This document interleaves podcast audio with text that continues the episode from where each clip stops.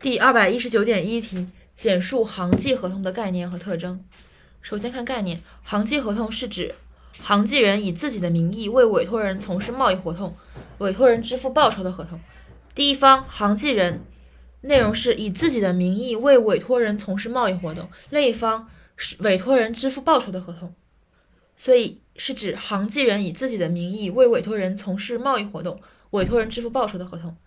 呃，它的它在本质上是一种特殊的委托合同，然后它的特征主要有三点：一是主体，二是客体，三是双务有偿，诺成不要式。一主体，行迹人是以自己的名义办理行迹事务的，并且行迹人仅限于经过审查登记可从事贸易活动的主体。一是强调以自己的名义，二是限制经过审查登记可以从事贸易活动的主体。